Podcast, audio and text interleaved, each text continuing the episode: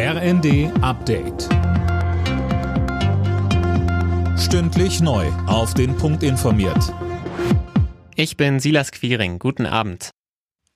Wirtschaftsminister Habeck rechnet fest mit einem Ölembargo der EU gegen Russland. Das hat er nach einem Treffen mit den EU-Energieministern in Brüssel gesagt. Wie die Bedingungen für so ein Embargo aussehen, darüber werde noch verhandelt. Habeck rief auch skeptische Länder wie Ungarn dazu auf, schnell auf russisches Öl und Gas zu verzichten. Deutschland hat jetzt bei Kohle und bei Öl große Fortschritte erzielt und ist bei Gas ebenfalls gut dabei, das zu tun. Andere Länder brauchen vielleicht etwas mehr Zeit. Das gesagt heißt es aber aber natürlich auch, dass alle Länder gehalten sind, das ihre zu tun und sich nicht auszuruhen und alles nur abzuwarten.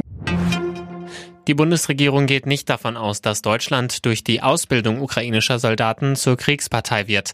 Damit reagiert Berlin auf ein Gutachten des Wissenschaftlichen Dienstes des Bundestages, in dem heißt es, die Ausbildung der Soldaten durch den Westen könnte völkerrechtlich als Kriegsbeteiligung gelten. Die für heute geplante Evakuierungsaktion in Mariupol ist ins Stocken geraten. Die Busse haben den vereinbarten Abholpunkt bisher nicht erreicht. Tom Husse mit den Einzelheiten. Der Grund für die Verzögerung ist unklar, heißt es von der Verwaltung in der ukrainischen Hafenstadt.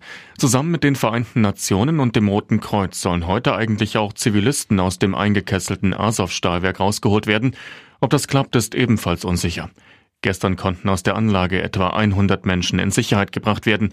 Geschätzt wird, dass dort noch etwa 1000 Zivilisten festsitzen unter katastrophalen Bedingungen.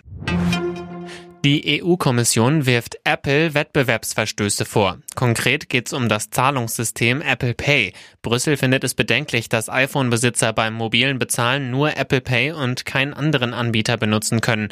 Apple droht nun eine hohe Kartellstrafe. Alle Nachrichten auf rnd.de